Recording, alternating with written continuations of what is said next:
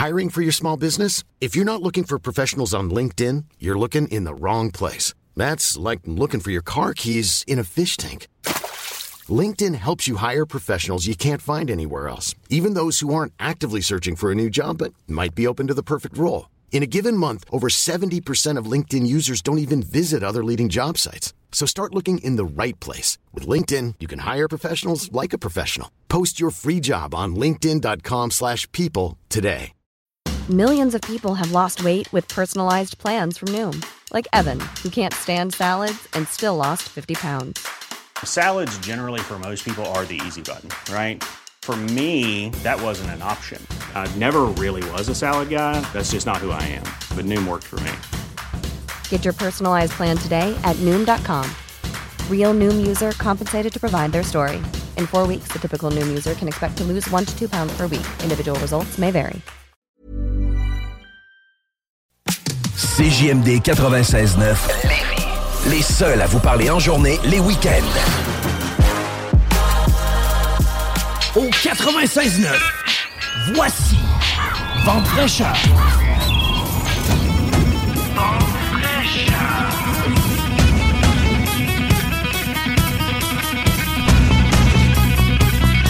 Allô, allô, la belle gang! Comment allez-vous en ce dimanche 29 octobre 2023? Je sais pas, ça donne bien, on a Alexandre Aubry avec nous ce matin. Je sais pas ce qui se passe dans les ashes ou dans la pleine lune, dans ces affaires-là. Mais matin, c'est le même. Hum? C'est ça.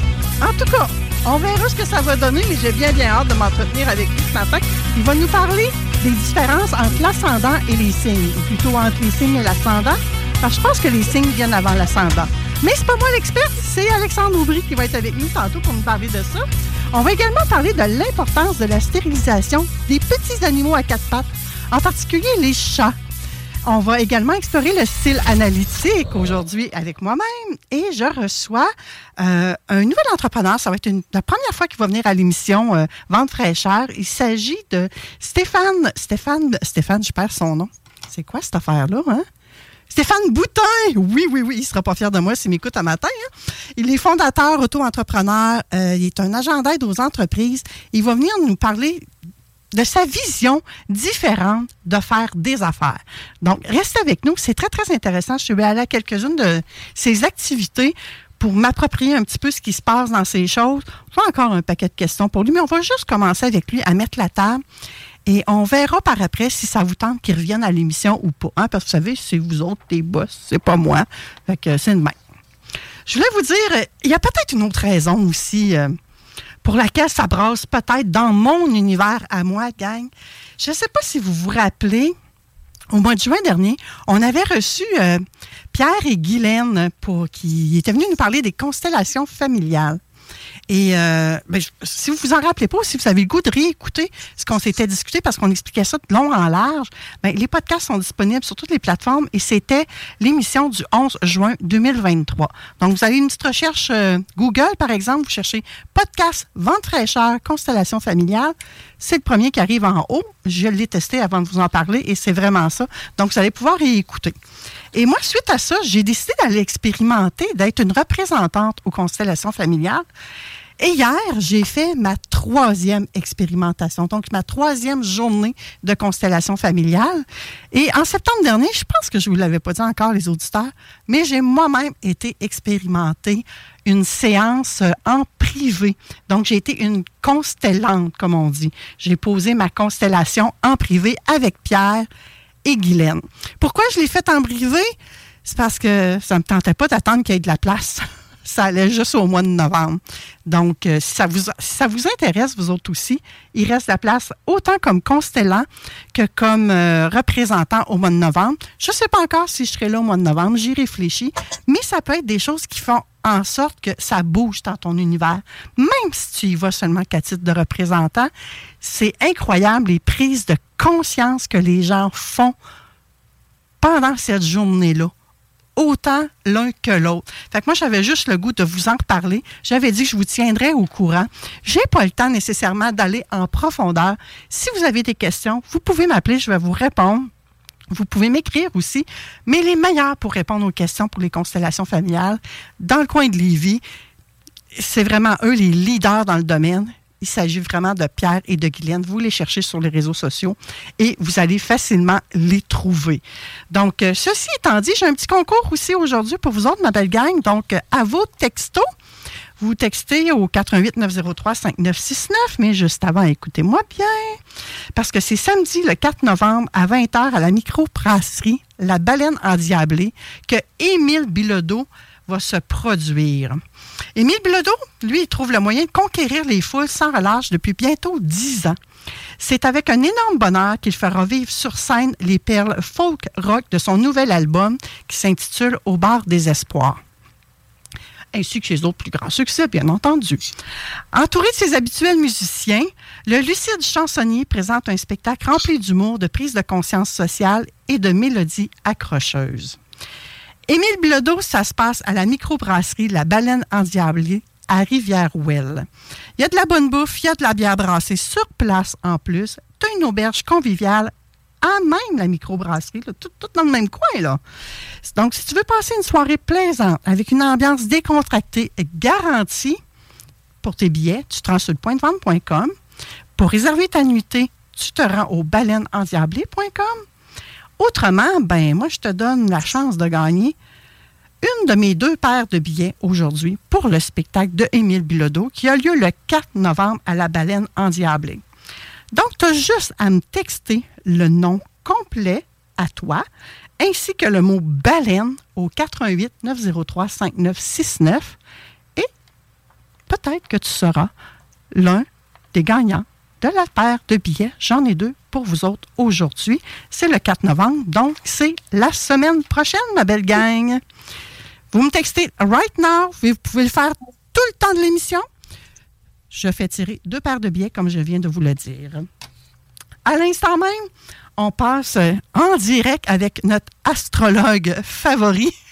Ici à l'émission Vente fraîcheur. Mais oui, on a des préférés comme ça. Que voulez-vous? Alexandre Aubry, bon matin.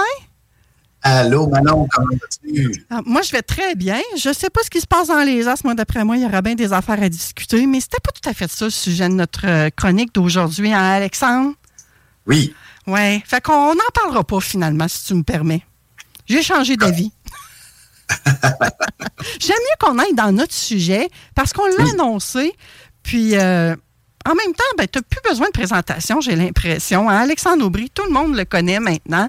Euh, quand on a des questions en regard de tout ce qui concerne les astres, on s'adresse à Alexandre Aubry, on achète ses livres, on écoute ses, ses choses sur les réseaux sociaux, on l'aime, Alexandre Aubry. Donc, tout le monde nous écoute ce matin, Alexandre. Aucune pression.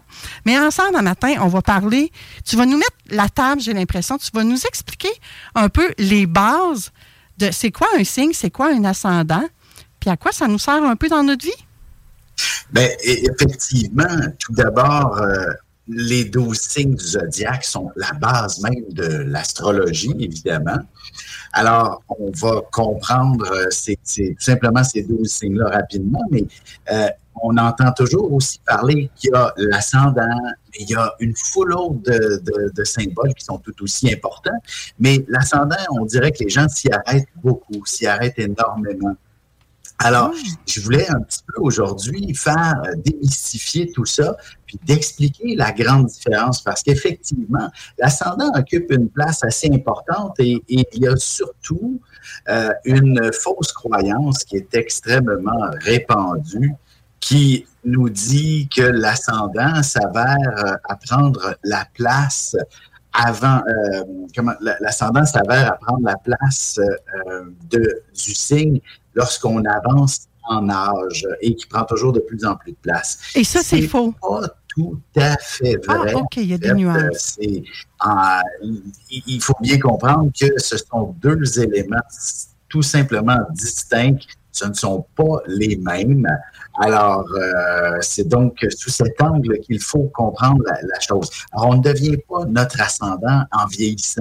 On garde toujours notre signe solaire, qui est celui qui correspond tout simplement à, euh, à, notre cœur. Parce que d'ailleurs, c'est solaire. Dans le fond, le soleil, qu'est-ce que c'est? C'est euh, le, soleil est tout simplement la position dans le ciel euh, du, du, soleil dans notre, en fait, dans le, je donne un exemple, toi Manon, tu es vierge. Alors au moment de ta naissance, le soleil était dans le signe de la vierge, tout simplement. Alors c'est pour ça qu'on dit que tu es vierge. Alors ça fait tout son sens euh, de, de, pouvoir euh, s'approprier, s'attribuer ce signe, tout simplement. Alors donc, c'est sous cet angle-là qu'il faut peut-être mieux se, euh, se comprendre. Euh, maintenant, l'ascendant, qu'est-ce que ça représente? C'est plutôt la vie qui nous est proposée et non pas qui nous sommes. Quand je parle avec mes, mes étudiants, euh, je leur dis généralement, euh, ce que il y a quelques questions à se poser d'une certaine façon euh, lorsque lorsqu'on regarde une carte du ciel. Qui suis-je? Et ça, ben, c'est le soleil. Où vais-je? Ça, c'est l'ascendant. Tu me suis là-dessus, non? oui. Donc, qui suis-je? C'est la Vierge. L'ascendant, dans mon cas, c'est le taureau. Parce que, parce que tu me l'as déjà. Tu as déjà tout fait ce travail-là pour moi dans le passé, donc je le sais. Je ne sais pas comment faire pour le savoir. Tu vas-tu nous dire comment on fait pour le savoir? Oui, écoute, euh, tout simplement, c'est en fonction de l'heure de naissance. Alors, il s'agit d'avoir les coordonnées de naissance, date, heure et lieu de naissance. Et là, ça permet de pouvoir placer l'horizon est, en quelque sorte. Et c'est là que pointe l'ascendant, en fait. Donc, l'horizon est va aller pointer un des douze signes selon notre heure de naissance, mais aussi selon la date, parce que, évidemment, ce n'est pas toujours le, même signe qui va se retrouver à l'horizon est selon la date à la même heure. Euh, en tout cas, c'est un peu la, mathématique de tout ça. Et également, en fonction du lieu de naissance. Alors, tout ça vraiment est extrêmement important pour connaître notre ascendant. Ce sont donc toutes ces coordonnées qui sont essentielles pour savoir où pointe l'horizon est au moment de la naissance. Je te donne juste un, exemple aussi flagrant pour ce qui est du lieu de naissance. Quelqu'un qui naît à Gaspé à 6 heures du matin, le jour de l'équinoxe du printemps, par exemple. Tu sais, normalement, l'équinoxe, le, jour et la nuit sont parfaitement égaux. Alors, à 6 heures du matin, ça devrait correspondre au lever du soleil. Mais comme Gaspé se trouve à l'extrémité est du fuseau horaire, il, ça veut dire que le soleil est déjà à 6 heures du matin à Gaspé et à Toronto, qui lui est à l'extrémité ouest du même fuseau horaire, le soleil n'est pas levé à cette heure-là. Alors, l'horizon est n'est pas du tout à la même place. Mais pourtant, on aurait finalement quelqu'un qui naîtrait le même jour, à la même heure, mais un à Gaspé et un à Toronto, ben, on a une carte du ciel très différente. Tu me suis là-dessus? c'est tellement clair, Alexandre, ce que tu nous dis, là. Alors voilà. Et c'est ça, donc l'ascendant, définitivement, apporte une, comme je le disais, c'est le où vais-je.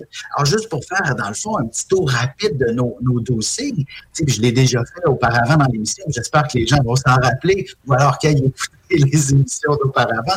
Mais une chose est sûre, un bélier, quelqu'un fondamentalement qui naît bélier. Quelqu'un qui est né avec le soleil du côté du bélier, il est né pour être dans l'action. Son cœur va être heureux, lui, de bouger, que ce soit physiquement, euh, spirituellement, psychiquement, euh, intellectuellement. L'important est d'être dans l'action. c'est un peu les, hyperactifs du zodiaque, les, normalement un bélier. Parce qu'un bélier qui est passif va être malheureux.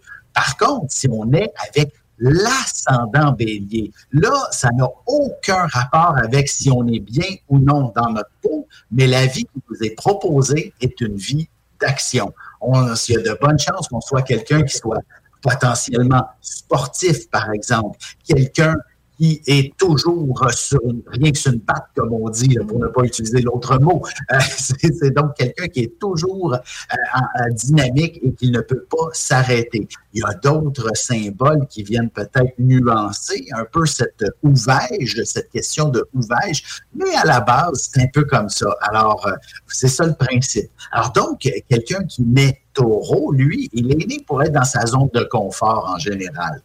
Donc, avec un, ascendant taureau, ça ne veut pas dire qu'on va toujours être dans une zone de confort, mais ça veut dire qu'on va dégager cette réalité-là où on devrait évoluer dans une certaine réalité où, euh, où, ce n'est pas nécessairement inconfortable. Peu importe ce que notre cœur a envie. Tu sais, je donne un exemple, ça peut être très contradictoire, ce qui le, le, qui suis-je et le où vais-je.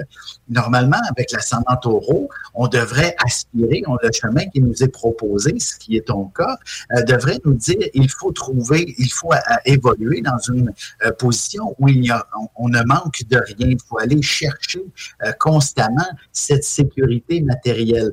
Mais euh, ton cœur n'est pas nécessairement cette, euh, dans cet objectif-là. Il n'a pas besoin d'être euh, dans une sécurité matérielle. Mais la vie te dit, va chercher une sécurité matérielle. Elle te pousse à aller dans cette direction-là en général. Hmm. Et le Gémeaux, ben là, c'est plutôt le concept du communicateur. Euh, la personne qui est née Gémeaux, donc le Soleil en Gémeaux, a besoin d'échanger, va se sentir heureux lorsqu'il est entouré, lorsqu'il fait preuve de curiosité. Mais à l'ascendant, que l'on soit ou non curieux, il est impératif de, de, de, tout simplement être cet individu qui euh, va, euh, comment je pourrais dire, qui va justement être toujours en contact avec plein de gens, même s'il est peut-être un signe d'eau qui est peut-être potentiellement plus réservé, par exemple, ben là, il est toujours en contact avec plein de monde. C'est un, euh, il va, une carrière de communicateur, par exemple, ça pourrait être ce phénomène-là, alors qu'on n'a pas envie nécessairement d'être en avant-plan tout le temps, pouvoir s'exprimer constamment. Chez les cancers, mais ça, c'est assez euh, flagrant en général. Normalement, naître cancer veut dire naître pour aimer. Donc, on a besoin, le cœur est, impérativement dans une position qui se doit d'avoir des gens qu'il aime autour de lui, que ce soit sa famille, que ce soit euh, l'amoureux, que ce soit même des collègues. C'est important de quelqu'un qui naît cancer et, n'est jamais indifférent à qui que ce soit. C'est véritablement sur cet angle-là qu'on va vraiment comprendre la nature profonde de quelqu'un qui est né cancer, il est là pour tout simplement aimer dans la vie. Mais avec l'ascendant, on est dans une autre dynamique, c'est que c'est comme si la vie qui nous est proposée, tu dois aller, euh, ben oui, aimer les autres, mais en fond, dans le fond, souvent, ça donne des gens qui sont de nature très, très familiale. Du moins, ils sont entourés de gens qui doivent protégé comme si c'était une famille. Ça se peut qu'on soit, par exemple, né dans une famille nombreuse quand on a un ascendant cancer. Ça arrive assez souvent. Ou alors d'être toujours celui qui est le grand protecteur de, tout ce beau monde, de, s'arranger que tout le monde a un toit sur la tête. Euh, bref, tu sais, c'est cette responsabilité-là qui apparaît. Ceux qui sont sur Facebook avec nous, a, euh, euh, le signe Alexandre. Ceux qui sont sur Facebook avec nous, est-ce que ça vous parle? Écrivez-le nous euh, sous la conversation. Moi, je suis curieuse de voir si ça vous parle. Euh, je m'excuse, Alexandre, continue. Oui, ça va, ça va. Alors, pour ce qui est du signe du lion, on a ici quelqu'un qui doit, qui est né pour ne pas être un parmi tant d'autres le cœur du lion, quelqu'un qui est né justement à la fin juillet, au mois d'août, ben, il faut qu'il apprenne à se démarquer dans la vie pour se sentir bien. Il doit être le meilleur dans quelque chose. Mais à l'ascendant, là, ça devient vraiment problématique parce que si on n'est pas lion, la vie nous dit va te démarquer, va te placer au bat, comme on dit. Tu vas être cette personne à l'avant-plan qui va prendre une place de choix. Mais que si tu n'y es pas confortable, ben tant pis pour toi, d'une certaine façon. Il faut apprendre à gérer cette réalité. Avec la Vierge, comme toi, née pour travailler fondamentalement, ben, avec un ascendant Vierge, ben, on a quelqu'un qui, euh, qui va inévitablement être assez travaillant. Euh, dans le fond, c'est qu'on va reconnaître cette personne comme une professionnelle finalement, même s'il s'agit de quelqu'un qui fait la fête à tous les soirs, par exemple, on va avoir l'impression qu'il s'agit d'une personne professionnelle.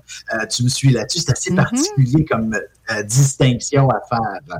Chez la balance, ça c'est vraiment assez particulier. Premièrement, ce sont des gens qui sont nés pour vivre dans l'harmonie, dans la position la plus moi je pourrais dire, euh, où la, le sens de la justice fait partie de la, personne, euh, tout doit être un peu plus équilibré euh, le plus possible. Hein? C'est un concept balance, évidemment. Alors, c'est donc l'idée d'être en harmonie. Maintenant, quand on dégage l'ascendant balance, inévitablement, ça fait de nous une forme de justicier, d'un artiste, de quelqu'un qui semble parfait souvent des gens qui sont d'une beauté assez exceptionnelle. C'est des gens qui se mêlent euh, très facilement à la dynamique. Euh, dans le sens où, je veux dire, lorsqu'il s'agit d'une soirée party cocktail, elles ont la robe à paillettes, mais quand il s'agit d'aller bûcher du bois dans le les bûcher du bois, ben on a quelqu'un qui a tout de même la, la tenue vestimentaire appropriée. Alors c'est donc on dégage vraiment cette harmonie avec l'univers qui nous entoure. Donc on a une capacité de bien s'adapter, de bien se placer dans cette, cette énergie-là. Avec le monde, du scorpion maintenant, on, est, on va chercher la dimension où il faut apprendre à faire face à l'adversité. Alors, lorsque l'on est scorpion, moi, je m'amuse toujours à dire, quand on est en conférence, eux autres, ils cherchent le trouble. Oui, c'est des picosseux, hein? en fait, ils sont des euh, dans une période de l'année où la nature abdique, hein, elle, elle, dit, elle nous fait le message très clair qu'on n'échappera pas à l'hiver. Alors donc, ça va de soi que l'individu est conçu pour surmonter des obstacles, faire face à des défis. Alors, s'il est dans une existence morne et sans, option de la sorte, ben, le scorpion, il est malheureux au fond de lui. Par contre, quand on est avec un ascendant scorpion, ça ne veut pas dire qu'on aime ça, le trouble. Hein? Mais par contre, la vie nous donne des beaux challenges, de grands défis. Ça oh. veut dire qu'on va devoir euh, évoluer dans une existence qui nous amène à, euh, être euh, justement à relever certains défis Écoute, j'aime bien donner l'exemple souvent, puis euh, j'aurais dû le dire au début. C'est comme si on est. L'ascendant, c'est un peu plus comme notre voiture, hein, notre véhicule.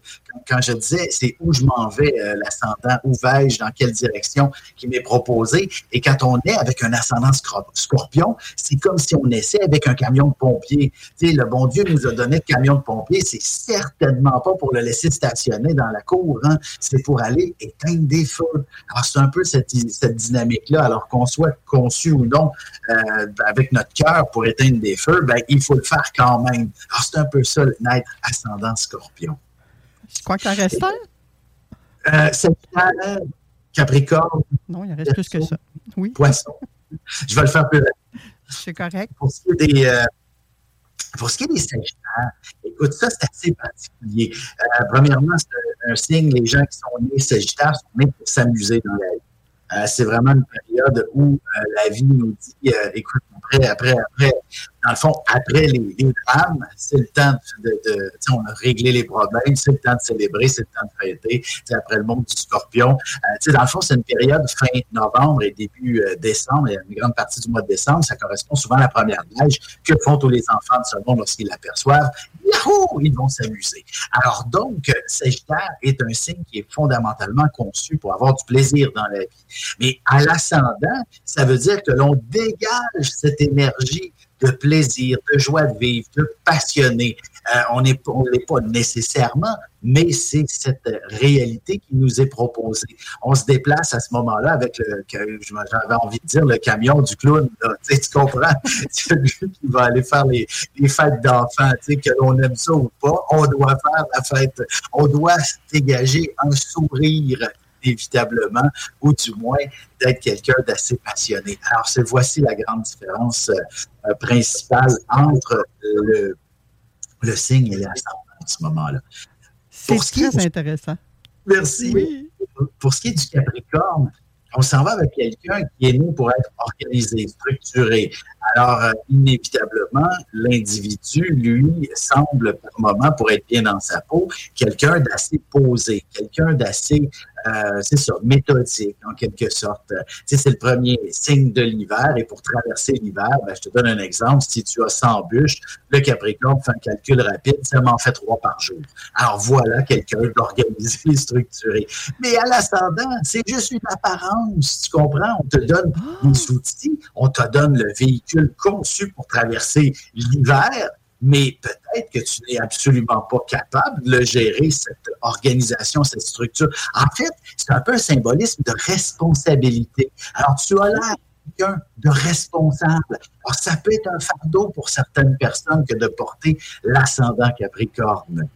Maintenant, avec le verso, on est dans le fond au milieu de l'hiver. Le signe, lui, est donc conçu pour être heureux lorsqu'il peut être réuni, parce que la seule façon de traverser l'hiver, mieux vaut être en groupe, tous ensemble, fonder une cité on traverse l'hiver.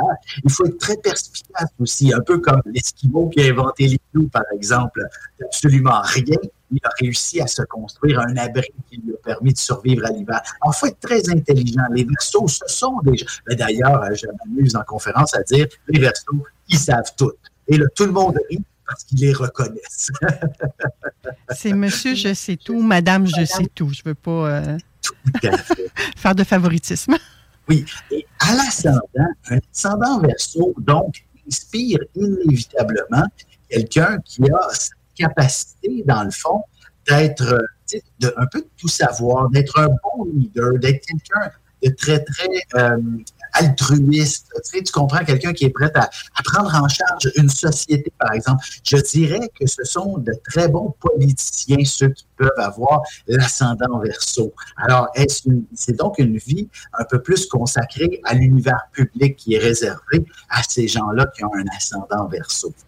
Pour ce qui est des poissons, on a définitivement un signe assez intéressant pour ce qui est de la dynamique plus euh, empathique, euh, plein de compassion, artistique et surtout très spirituel. Quelqu'un qui naît avec cette approche de la vie, d'être euh, beaucoup plus axé sur un contact direct avec l'invisible, avec sa créativité ou avec le bonheur et le malheur des, autres. Le poisson, dans le fond, sa, perception de la vie, il n'existe pas encore. Alors, parce que le signe après le poisson, c'est le bébé.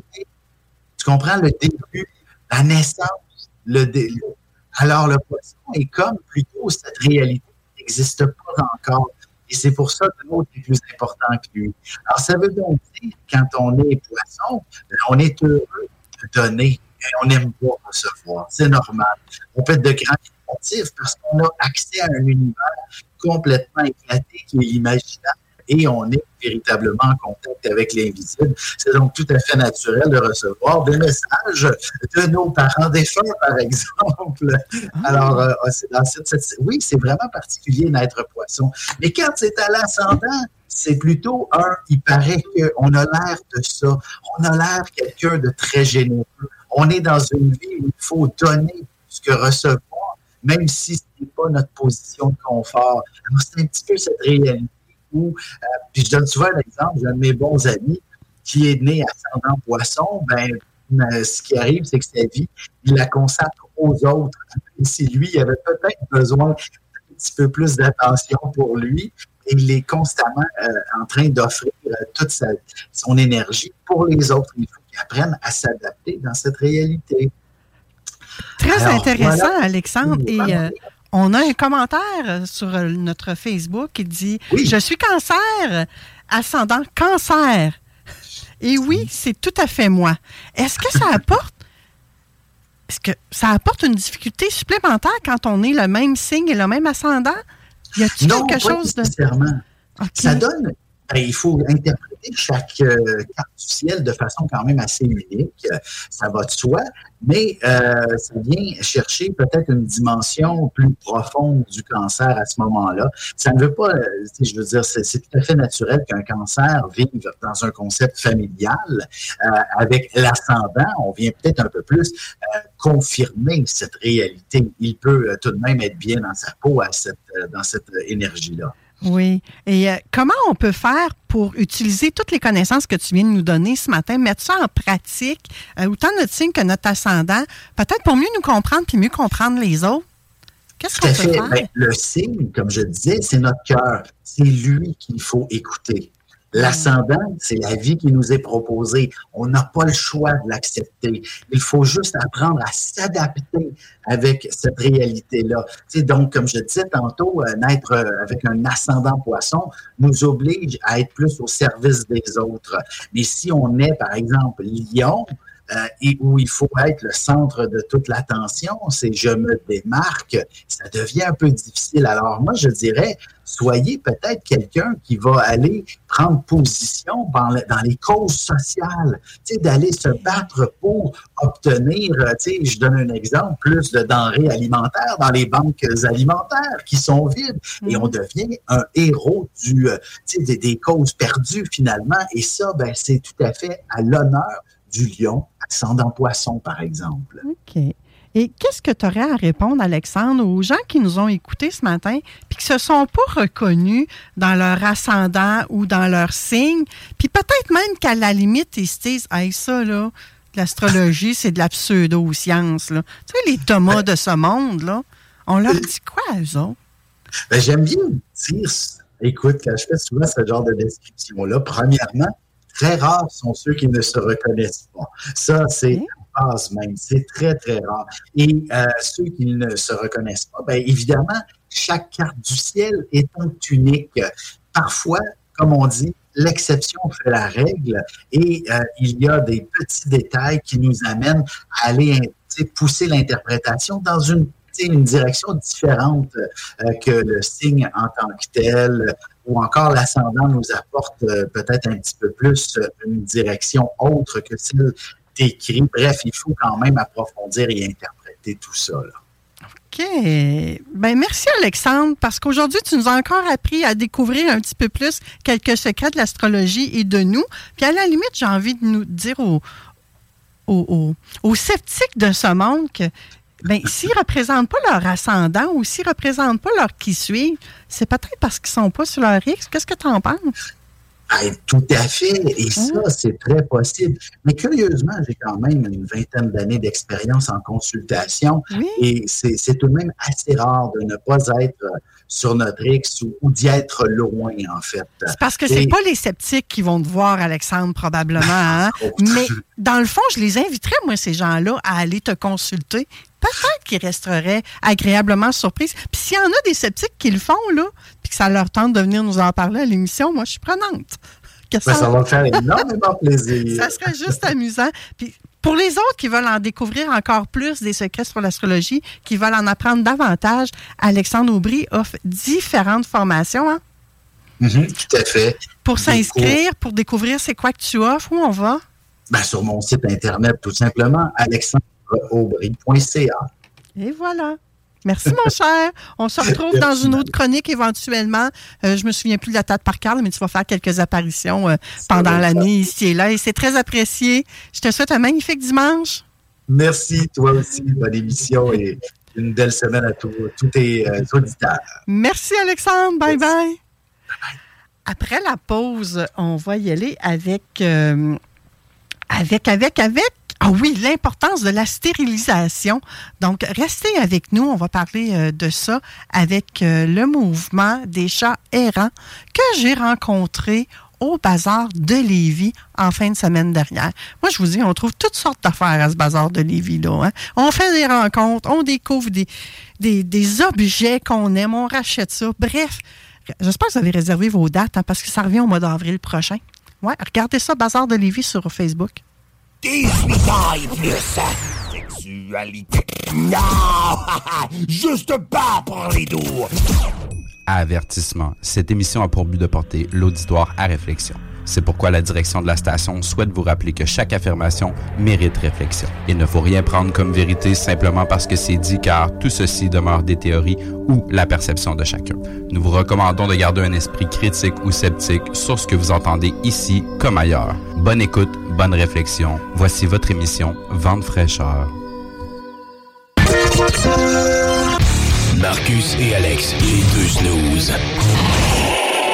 De quelle province ou territoire la ville de Toronto Est est la capitale? Donc c'est Toronto et ce que tu veux dire c'est est. non, non, c'est Toronto Est.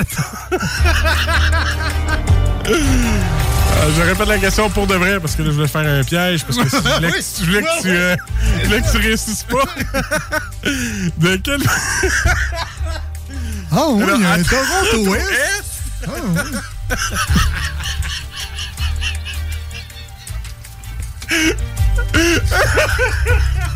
Alors, on va dire. Il y a trois rivières. Toronto Est. Les deux snooze. Lundi et jeudi. CJMD. CJMD 96. 96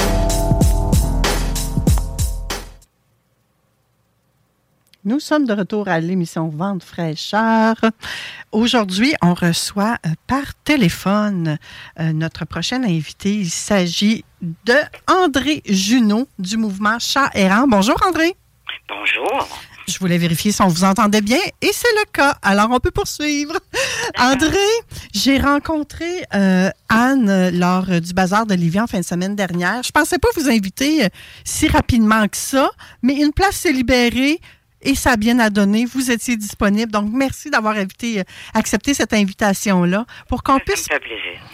Pour qu'on puisse parler, entre autres, de l'importance de la stérilisation euh, chez nos petits animaux à quatre pattes, en particulier les chats errants. Les chats, plutôt. Oui, ben euh, les chats deviennent errants euh, pour de multiples raisons. Euh, parfois, ils sont abandonnés euh, parce que les, les- ils sont pas stérilisés, ça coûte cher, ou encore c'est les propriétaires qui veulent pas de mâles euh, non castrés qui qui laissent des odeurs pas agréables derrière eux. Donc, il y a toutes sortes de raisons qui font que euh, la, la croissance animalière, surtout chez les chats, est liée à la non-stérilisation. Il y a pas d'autre solution à la base, là, quand même qu'on traiterait les symptômes. Puis l'errance, c'est un symptôme, c'est une conséquence. On est plusieurs refuges à Québec, puis au Québec, essayer de, donner un coup de pouce là-dessus, mais le, fond du problème n'est pas réglé. Il faut les empêcher de se multiplier. C'est- mathématique, là, à un moment donné, tu sais. ouais. Toi, tu es catégorique, André. faut stériliser parce qu'il faut stopper l'hémorragie. Absolument, absolument, parce que ça donne lieu à des, des, des, des détresses euh, animalières, vraiment, là. Euh, les, les animaux souffrent comme nous, là. Hein, c'est, moi, personnellement, là, je m'insurge sur ce que certains appellent, là, euh, la supériorité humaine sur euh, la race animale. Ben, on a juste à ouvrir la TV pour voir qu'est-ce que ça donne, hein. Hop là! Oui, voilà. J'en ai Un zéro pour la madame. Je m'attendais pas à celle-là, André. Ben, je suis virulente quand on m'attaque à ce niveau-là. Là. C'est, OK. euh, c'est sûr que moi, je suis retraitée, euh, je m'occupe de chats errants.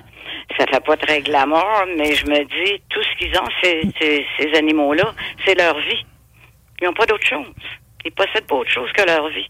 Mais pourquoi? Alors, pourquoi t'in- la magane, tu sais, c'est- Pourquoi t'intéresser aux chats errants? Parce qu'il y a un paquet d'autres affaires que tu aurais pu t'intéresser. Tu aurais pu t'intéresser davantage à la race humaine, comme tu disais tout à l'heure. je l'ai fait pendant 30 ans. OK. Avec des réfugiés politiques, oui. OK. Et euh, les histoires que j'ai racont que j'ai entendues, pardon, euh, ça me donne encore plus envie de m'occuper d'animaux, pas à cause des réfugiés, mais à cause de ce qu'ils ont vécu dans leur pays, par exemple. OK. Les animaux parlent moins, eux autres aussi, hein? Ils parlent moins, effectivement. ouais. OK. Donc, euh, ces animaux-là, là, c'est vraiment à un stade où il y a une problématique d'hygiène publique? Ou si c'est exagéré de dire ça?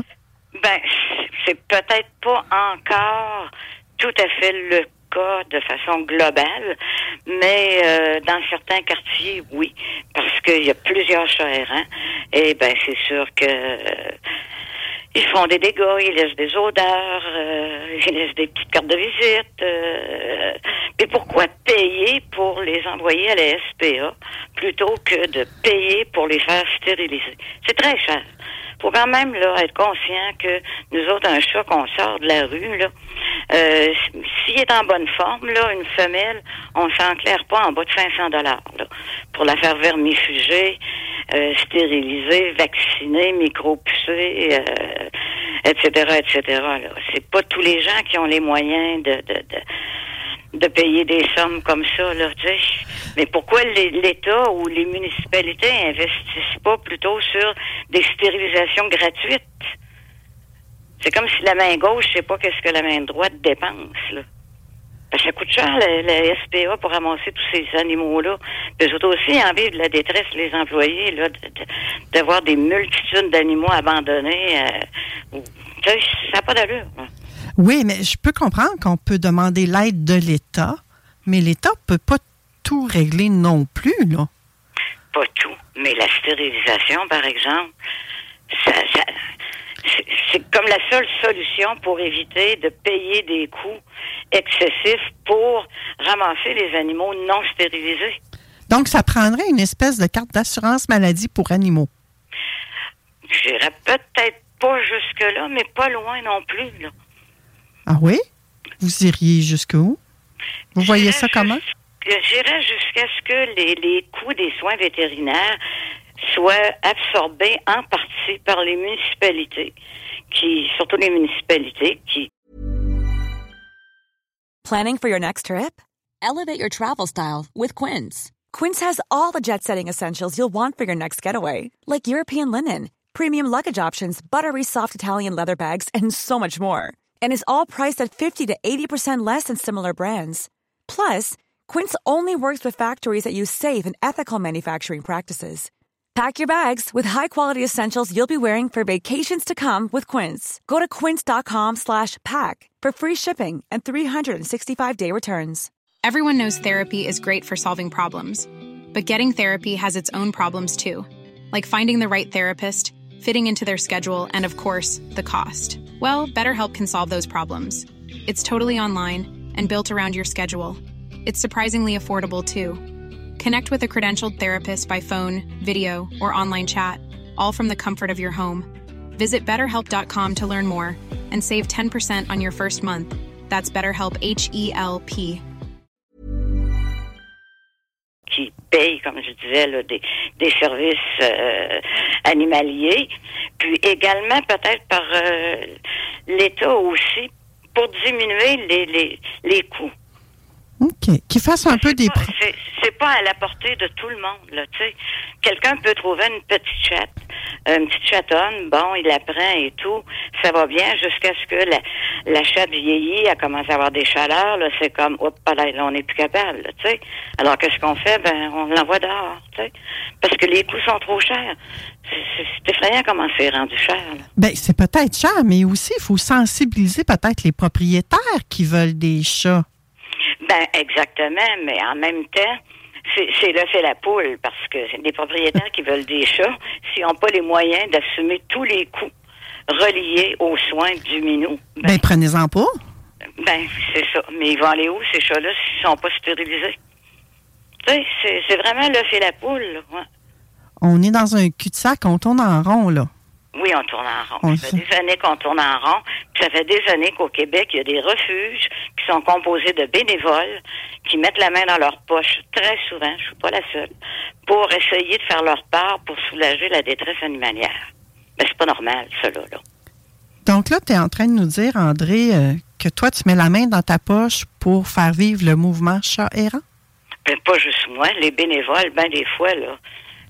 Écoutez, ils, ils nous sont- nos frais administratifs sont de 1,4% OK. Ben, les, les, les bénévoles qui, qui amènent les chats chez les vétérinaires ou dans les familles d'accueil, j'en ai jamais vu un en 12 ans qui a demandé des sous pour payer son essence.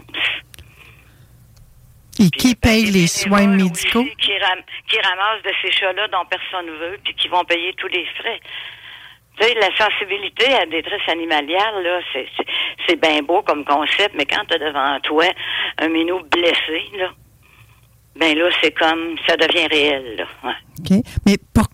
je vais être un peu méchante, là. Ah. Pourquoi ne pas procéder à une euthanasie, massive s'il y a tant de chats que ça? Ben, c'est ce qu'ils vont faire avec les cerfs, hein. À bel oeil, puis attendez bien, dans, dans cinq ans, on va s'en reparler. Vous n'aimez pas mon idée, si je comprends bien. Ils vont en euthanasier, mais ceux qui vont rester auront pas été stérilisés, donc ils vont se reproduire. Donc ça va être le même, euh, le même débat dans cinq ans. Il va y en avoir trop. Donc, il n'y en a pas de solution, finalement. Ben, il y a la stérilisation. C'est- pas, si- c'est pas si. Nous autres, on est quand même arrivés, là, en 12 ans, à en sortir 558 de la rue, là, qui ont tous été traités, stérilisés, adoptés selon des règles. euh, enfin, on est très rigoureux dans nos, nos, nos critères d'acceptabilité euh, des, des familles adoptantes. C'est pas des jouets, là. C'est pas des tapis, là. Hein? Faut pas que ça fitte avec la, la couleur du divan, là. Bon. Euh, oui, parce a des, des, des, des, des chats qui sont choisis en conséquence de leur couleur, à savoir s'ils fit avec le décor. Oui, ça, j'ai déjà entendu. Mon ça. Dieu. Mon. Dieu, comme vous dites. Oui, mon Dieu. Oui, mon Dieu, tous ces saints, parce qu'on a besoin par les temps qui courent. Mais moi, selon moi, là, s'il y avait des campagnes de stérilisation gratuites pour des chats qui sont des chats communautaires, dans le fond, là, parce que ces chats-là, ils sortent pas de nulle part, euh, ça diminuerait la surpopulation féline, puis en même temps, ça démontrerait aux, usagers, aux citoyens québécois, qu'il y a de quoi à faire pour arrêter une fois pour toutes la prolifération là, euh, des, des, des, petits chats, là, tu sais, ça n'a plus de bon sens. Puis Il y a des propriétaires aussi qui, qui en veulent pas parce qu'ils ont eu des mauvaises expériences. Alors, il y a des gens, des fois, qui nous appellent pour nous confier leurs chats parce que ils déménagent, puis ils peuvent pas les amener, puis ils ont bien de la peine, mais ils n'ont pas le choix. Oui, il y a différents cas. Puis quand les propriétaires n'acceptent pas les animaux, ben effectivement, les gens doivent s'en départir, pardon. Exactement. Euh, Et s'ils veulent s'en départir, d'aller le porter à la Société protectrice des animaux, il y a des fresques. Ben oui. Il y a des frais. La, la SPA, ils débordent d'animaux, là. Oui, D'animaux abandonnés, là. Je sais pas comment ils font. ouais. oui. Fait que là, on, on tourne, on court après l'œuf ou après la poule, on ne sait plus. Euh, une campagne de stérilisation gratuite, Mouvement Chat errant ne pourrait pas prendre ça sur ses épaules et partir ça, ramasser des fonds et, et le faire. Pourquoi attendre après le gouvernement? Parce que déjà, vous imaginez-vous comment on a pédalé pour être capable de sortir 558 chats de la rue, de payer tous les frais. C'est énorme, là. Comment On vous vous financez? On finance avec une, la vente de calendriers. On vend des calendriers avec euh, 12 photos dans 12 mois, évidemment. Donc, 12 photos de chats qu'on a adoptés euh, durant l'année et avec euh, leur histoire un peu, là, qui est réelle, qui est pas euh, qui est pas romancée. Euh, on fait des marchés aux puces, comme vous avez pu le constater. On a des dons aussi. On demande une compensation financière aux chats qu'on fait adopter parce qu'on fournit tout, toutes les factures. Alors les gens voient bien que la contribution qu'on demande est pour la plupart du temps inférieure au coût des soins totaux qu'on a payés pour le minou, parce qu'il y en a qui, qui, qui nous arrivent avec un œil en moins ou une oreille en moins, ou euh, c'est pas toujours drôle, là, tu sais. Fait qu'on finit par y arriver, mais je on n'a pas la taille, là, ni les ressources pour entreprendre une, euh, une campagne de stérilisation. euh. Moi, je trouve que c'est aux municipalités à faire un exercice comptable. Comment ça coûte? Le- les, les, les chats qui sont ramassés par la SPA, coût d'entretien de ces chats-là, de, toutes les bâtisses le- des SPA ou autres euh, organismes euh, municipaux, versus ce que ça coûterait pour la stérilisation. Hmm. Ça, ça devient mathématique à un moment donné. Là, il n'y a pas. euh, Ouais. Est-ce que vous acceptez les dons du public, André? Oui. Le mouvement euh, Chat errant, je parle bien, là, pas vous personnellement. Oh non, mon Dieu, non. Puis on émet des reçus d'impôts. Hein. On est, on est quand même très structuré là, comme organisme. là. On est enregistré. euh, on a l'autorisation à Revenu Canada d'émettre des reçus d'impôts. On est un OBNL. euh, on a tout ce qu'il faut. Là, ouais. Donc, vraiment, vous, vos services, c'est de recueillir les chats errants, de, de veiller à les fermifuger, les stériliser, les micropucer, Les vaccinés. les soigner vacciner. quand ils sont malades. hein, ouais. OK. Et là, à un moment donné, c'est vous qui avez des chats. Vous faites quoi avec ces chats-là par la suite? On les met en famille d'accueil temporaire. On a quelques familles d'accueil temporaire qui vont prendre le chat euh, jusqu'à ce que le chat soit apte à l'adoption. Et euh, après ça, ben, on affiche le, le chat sur notre site. Et euh, ben, il y a des rencontres qui se font avec d'éventuelles familles adoptantes euh, qu'on met en lien avec les familles d'accueil temporaire qui ont la garde du chat parce que c'est elles qui connaissent le mieux le chat. Donc, euh, et on les fait adopter. Et ça libère des familles d'accueil pour en prendre d'autres parce que les, les, les chats, faut, faut quand même. C'est long le processus là. Il y a une première vaccination, un mois plus tard une deuxième vaccination, puis là faut prendre rendez-vous pour les faire stériliser, les faire micropucer. Entre temps, ils ont été vermifugés, ils ont été traités contre les puces, les mythes, les alouettes. Bon, euh, c'est un processus qui peut durer un 3 à 4 mois. Et ce 3-4 mois-là, c'est, c'est le- ce 3-4 mois-là, c'est le mouvement qui le prend en charge ou bien c'est les familles d'accueil temporaire? Les familles d'accueil temporaire euh, hébergent le chat. OK. euh, sont présentes dans certains rendez-vous vétérinaires parce que, comme je vous disais précédemment, c'est ces familles-là qui connaissent le mieux le comportement du chat. Et, mais on paye les frais, là, tu sais. Ouais. Et euh, Les frais là, jusqu'à l'adoption. Ouais. Les familles d'accueil temporaire, eux autres, euh, il y en a plusieurs. euh, vous en On en a manquez, vous en avez trop? On on n'en a pas trop, on en manque. La pandémie a fait euh, un gros changement. Là. Ça a été le, le repli sur soi. La pandémie, on n'avait pas le choix, puis on dirait que ça redémarre pas, là, tu sais. euh, comme si les gens n'avaient pas vraiment dégelé, là, mais... ouais. Puis une autre chose aussi, c'est que euh, on peut pas, puis on veut pas non plus, dire combien de temps ça va prendre avant que le chat va être adopté. On le sait pas, tu sais. C'est de trouver la bonne famille. Il y en a que ça va très vite. Cette semaine, on en a fait adopter deux en l'espace de 24 heures. Mais il y a des chats pour qui ça prend plus de temps. On les voit où, les chats qui sont à adopter? Ah, dans le site de Mouvement là. Sur actuellement, Facebook. je pense qu'il n'y en a plus, là, parce que, euh, comme je vous dis, là, euh, cette semaine, là, ça a été, ça a été une grosse semaine, puis la semaine prochaine, on, on en a deux autres aussi qui, euh, qui vont être adoptés, là. Ouais. OK. Et vous desservez principalement euh, les chats, les familles d'accueil, sur- dans quel endroit au Québec?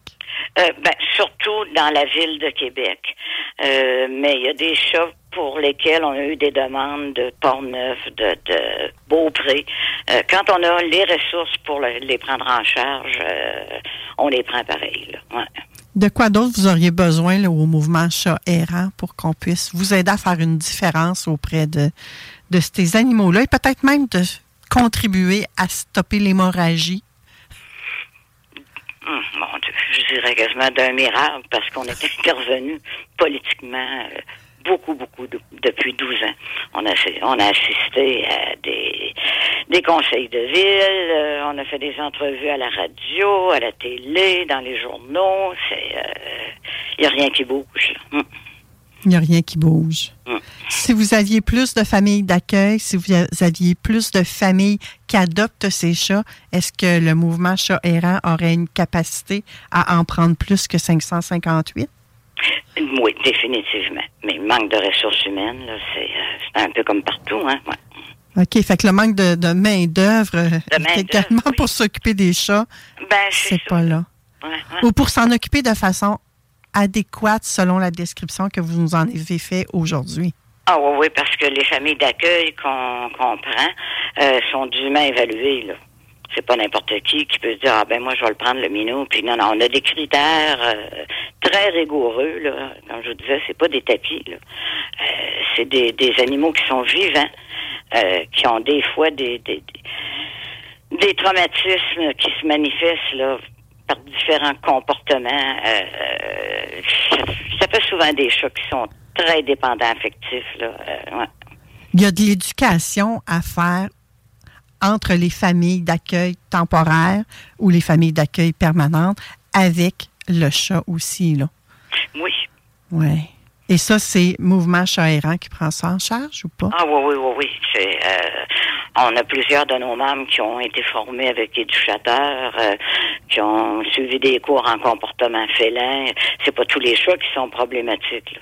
Hmm. Mais il y en a certains qui, qui ont très peur, qui vont se cacher pendant peut-être euh, dix jours, là, parce qu'ils ont vécu des, des, des mauvaises expériences avec des humains. Donc, il faut que la famille d'accueil comprenne que ce chat-là a été traumatisé, que petit à petit, il va reprendre confiance. Puis, euh, moi-même, j'en ai vécu l'expérience avec des, des chats errants que j'ai euh, que j'ai finalement adoptés, là. Mais à un moment donné, ils reprennent confiance, puis ça fait des chats qui sont hyper affectueux parce que euh, le lien de confiance, justement, est créé, puis je pense qu'ils re- ils reconnaissent que leur vie est meilleure, là, tu sais. hein.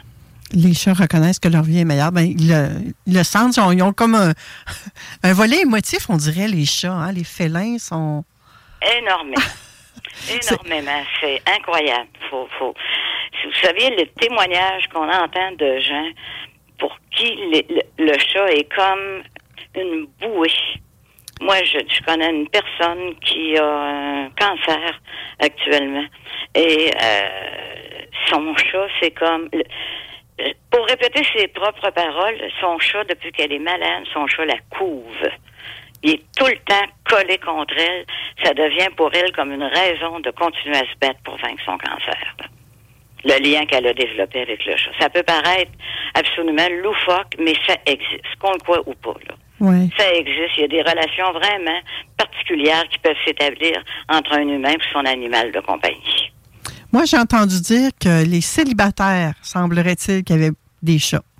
Donc, on remarquait souvent que les gens célibataires ont comme animal de compagnie un chat ou un chien, mais beaucoup, c'était des chats.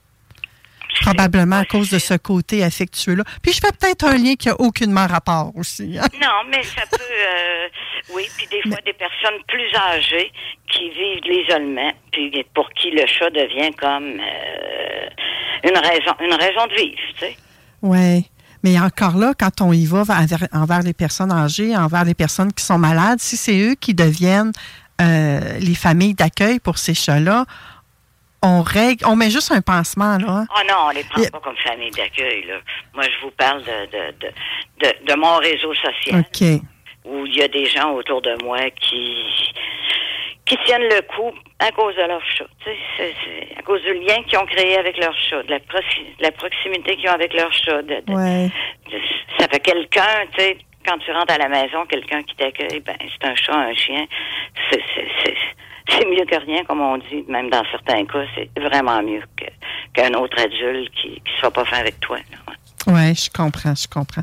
Et là, s'il y a des âmes charitables qui nous écoutent présentement et qui auraient le goût, je sais pas moi, de vous donner de l'argent, de devenir famille d'accueil permanente, temporaire, qui auraient le goût de s'impliquer dans une campagne de stérilisation gratuite, qui auraient le goût de faire peu importe vos idées géniales ou vos idées de fou, qu'est-ce qu'ils doivent faire pour communiquer avec vous?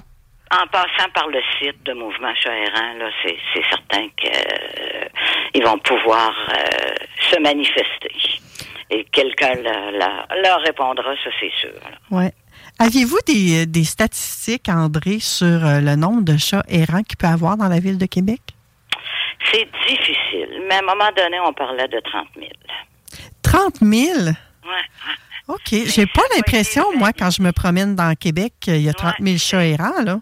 Non, c'est euh, il y a des quartiers où il y en a vraiment beaucoup, d'autres où on n'en voit pas.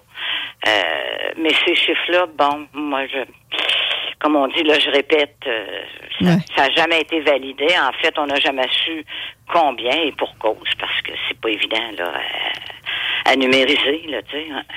Ouais. Ben, on va vous souhaiter bonne chance euh, dans votre quête et euh, en espérant au minimum que tout ce que votre mouvement chat errant fait contribue à améliorer autant la vie des animaux que la vie des gens. Moi, c'est ce que j'entends.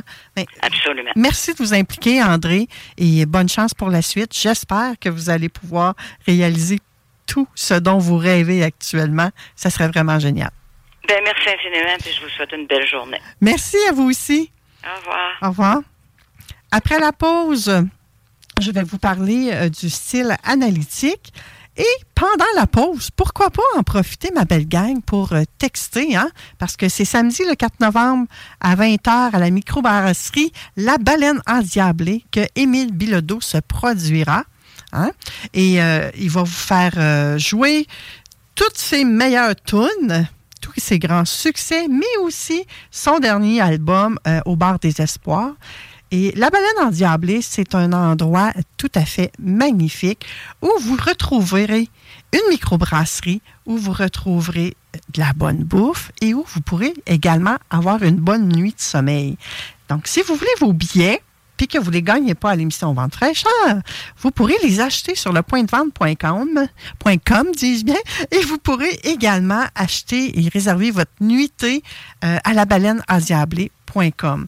Donc, autrement, aujourd'hui, d'ici la fin de l'émission, je fais tirer deux paires de billets.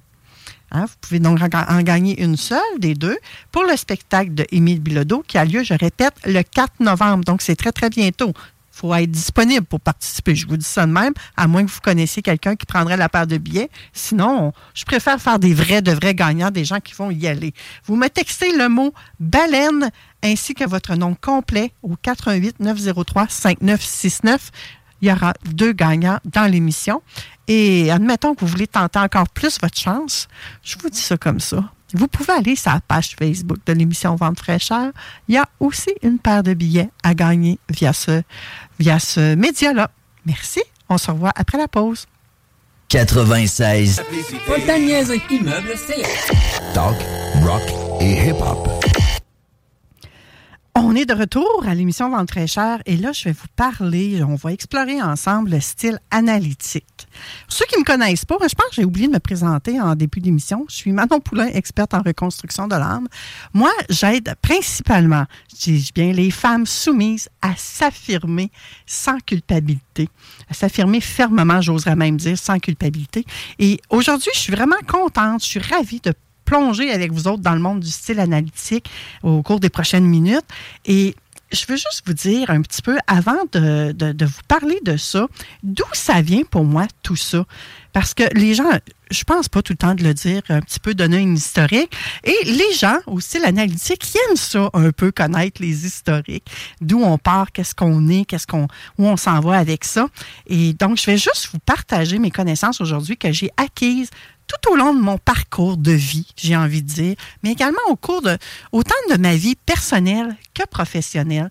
Donc, vous savez, moi, j'ai déjà travaillé au gouvernement du Québec et c'est là, d'ailleurs, que j'ai fait mes premiers apprentissages et que j'ai été captivée par euh, les quatre styles euh, de communication que je vous parle depuis euh, quelques semaines déjà et dont je vais vous parler aujourd'hui.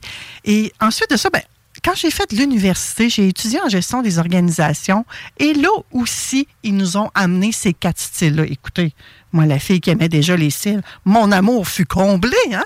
Donc, j'ai continué, j'ai approfondi mes connaissances. Mais mine de rien, tout ça, ça fait que ça fait des années et des années et des années que j'expérimente euh, les styles, les quatre différents styles, que je travaille avec eux et que je m'amuse avec ça. J'ai tendance à, même dans mes coachings, tu sais, je vais vous en parler, parce que c'est un défi, la communication, pour beaucoup de gens, de, de, de s'affirmer. Que vous soyez un homme ou, ou une femme, ça s'applique à vous. Donc, je voulais juste vous faire un, espèce de petit contexte. sais, la madame ne parle pas à travers de son chapeau, finalement. Fait qu'aujourd'hui, elle va vous parler, la madame, du style analytique.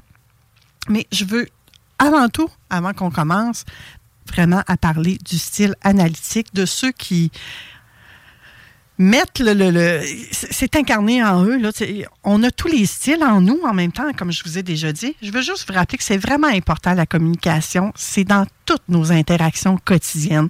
Fait que c'est vraiment essentiel, en tout cas à mes yeux, à moi, de comprendre les différents styles de communication. Ceci étant dit, moi, je travaille avec ceux euh, appris dans le temps et qui viennent de Solange Cormier. Mais il y en a plein, plein d'autres. Moi, ceux-là, je trouve qu'ils sont simple. Il y en a seulement quatre. Ça s'approche beaucoup de mon chiffre magique de trois. Donc, c'est facile. Mais encore là, il y a tout plein de nuances. Hein. Oui, on est un style plus que les trois autres, mais en même temps, on a des, des quatre styles en nous. Et on en a un qui est vraiment plus notre opposé. Donc, euh, je vous ai parlé dans une chronique précédente de comment faire pour identifier vos styles. Vous pourrez aller réécouter les podcasts. Hein. Vous faites une recherche podcast, vente fraîcheur, communication ou style de communication et vous allez trouver. Sinon, vous m'envoyez un petit message, ça va me faire plaisir de vous aligner, de vous transmettre le tout. Alors, les caractéristiques du style de communication aimable, je dirais d'abord qu'il faut se rappeler que le style aimable, il y a vraiment un faible degré de dominance. Et il y a vraiment peu de réactivité émotive, celui-là. L'individu au style analytique, il va communiquer vraiment selon un style systématique, logique, euh, et surtout, comme je vous ai dit tantôt, non émotif. Lui, là, il déteste ça aussi, être éparpillé puis faire du coq à l'âne. Il est très euh, structuré, très, très, très structuré. Et lui, avec lui, il faut être patient et se armer de prudence dans nos interactions, que j'ai envie de dire.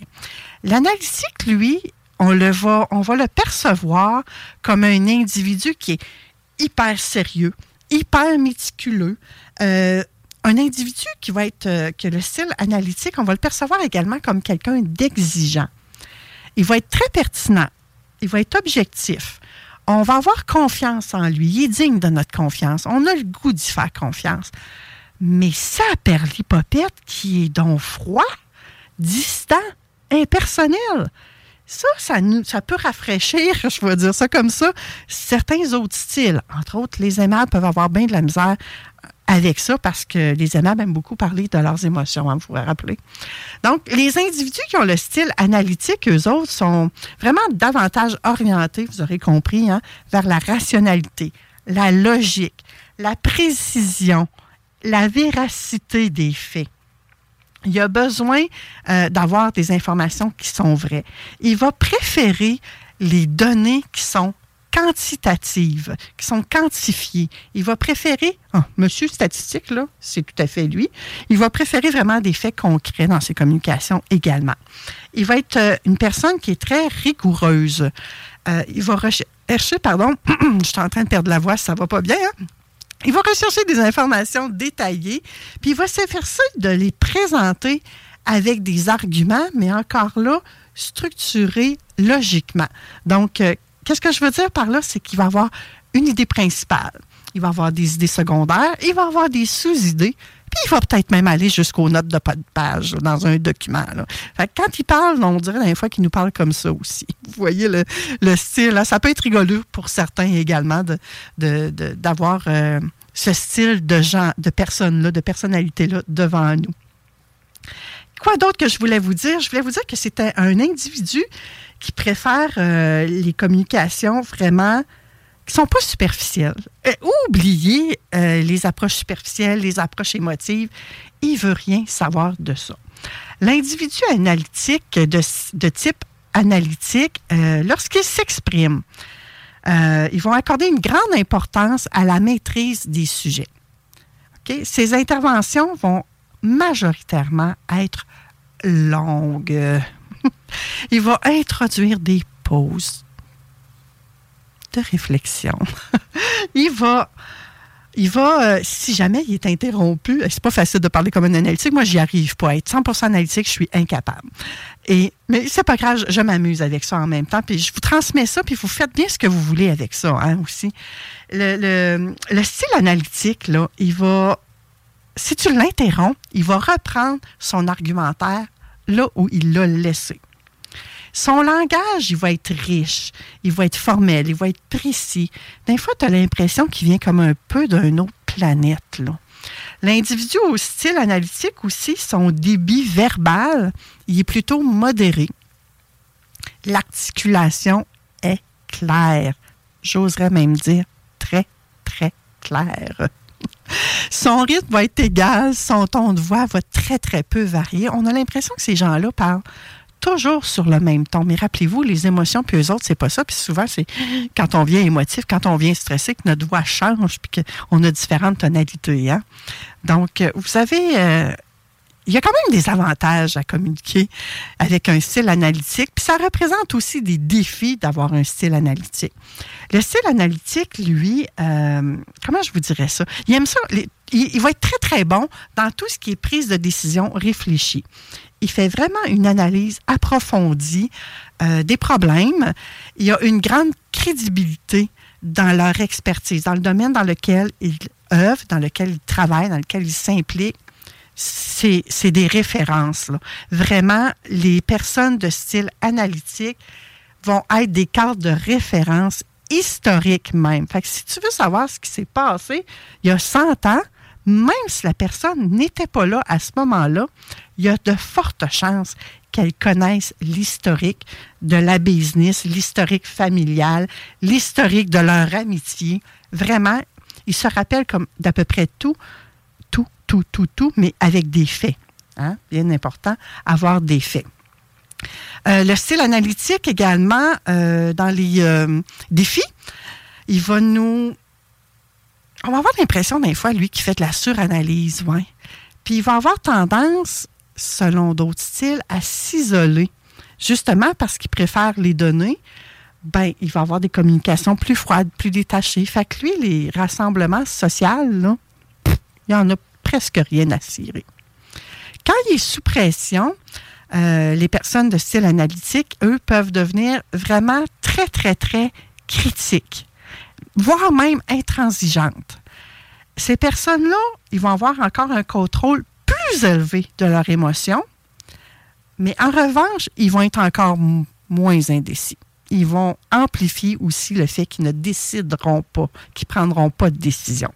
Ils vont être vraiment inflexibles et ça peut faire en sorte que, ben, malheureusement, ça va causer des conflits avec les autres styles de communication, avec les personnes qui ont d'autres styles de communication. Et ça va faire en sorte également que l'analytique, il va peut-être garder le silence quand il va avoir un conflit. Il ne va pas prendre position non plus.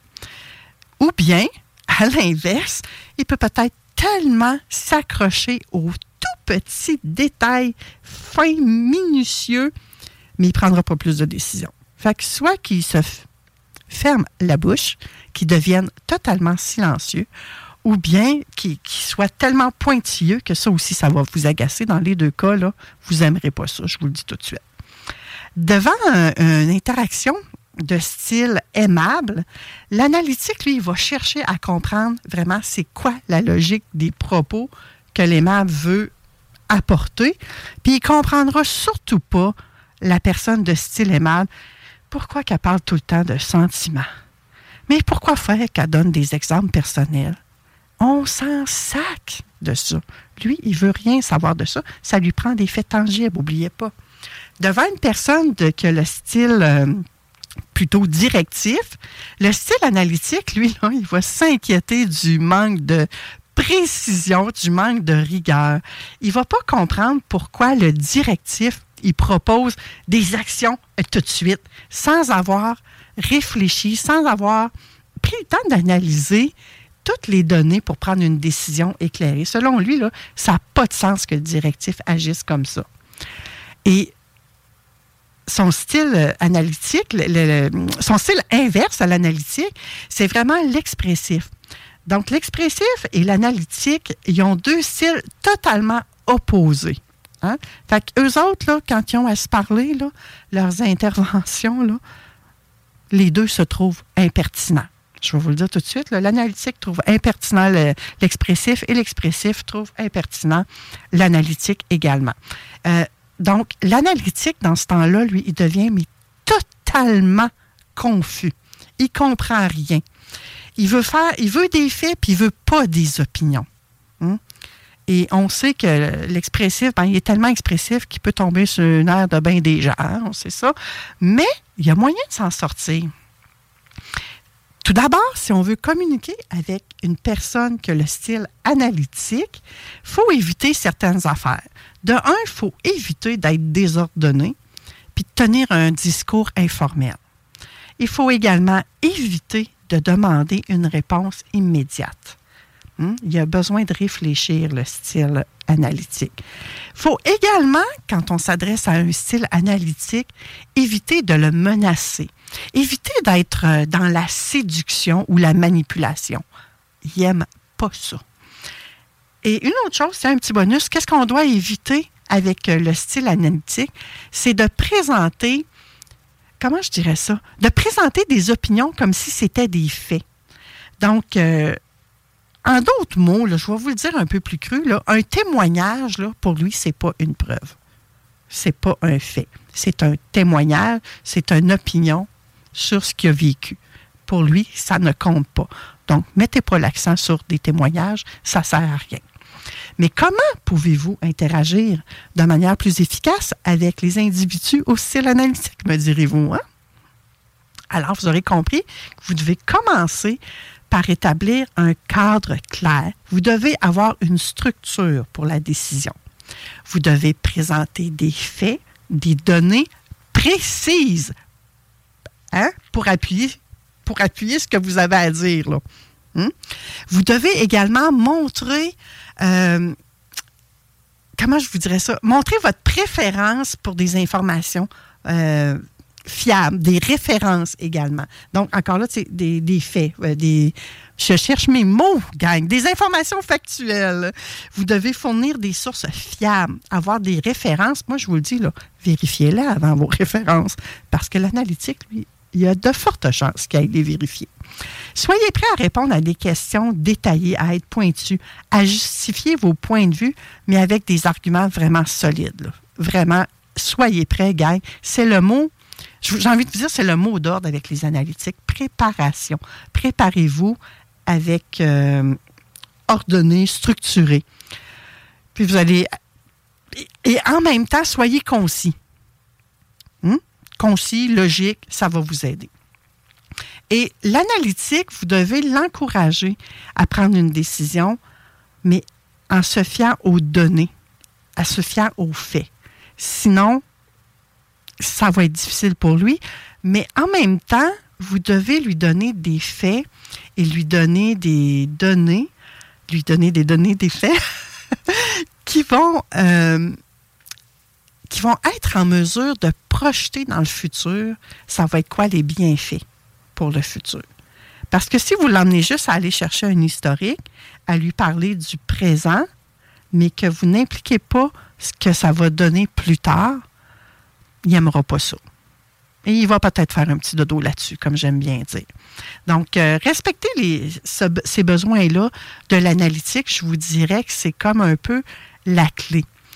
Euh, qu'est-ce que je voulais vous dire aussi? Oui, je voulais vous parler euh, des mots qu'utilisent parfois les, les gens qui ont un style plus analytique. Eux autres, ils vont privilégier un langage vraiment plus précis. Ils vont utiliser des termes vraiment pour parler du passé, du présent, du futur, comme je vous ai dit tout à l'heure, ça, ça va vous aider à connecter.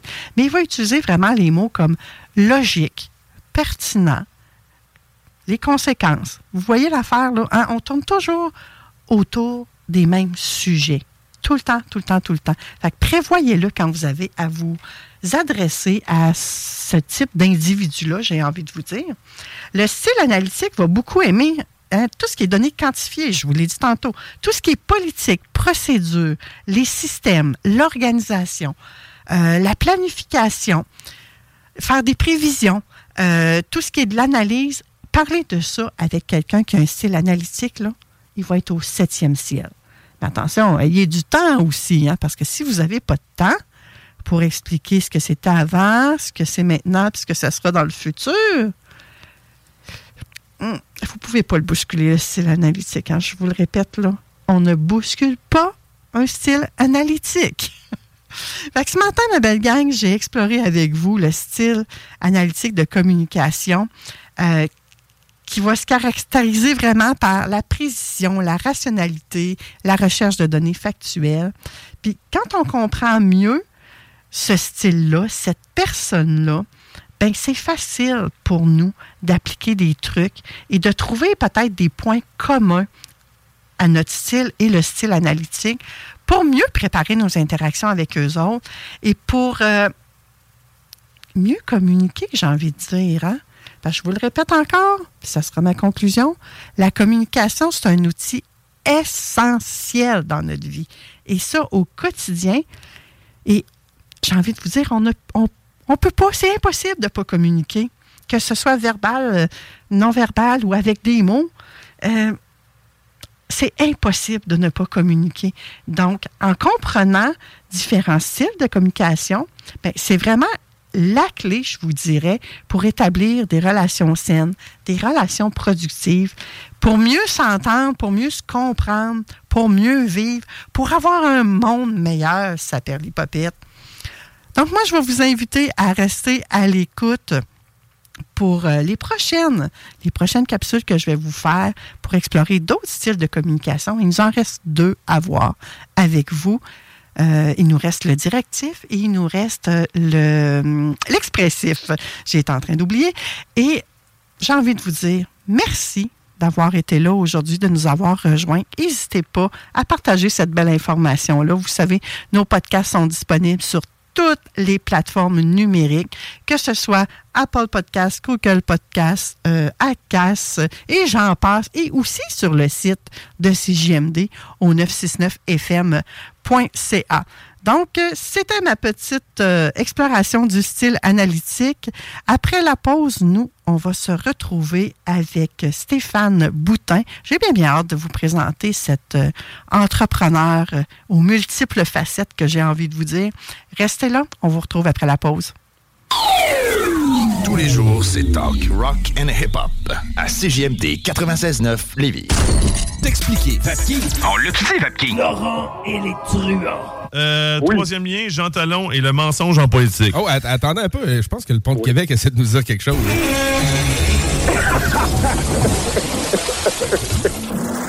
Ne manquez pas Laurent truands du lundi au jeudi dès midi. L'une de nos 18 lunetteries. CJMD. Downtown Lévis. La seule station. Vous écoutez 96.9, la radio de Lévis. Talk, rock and hip-hop. Une station The Funky Station, la station du Mont-Fly. CJMD 96.9 Lévis.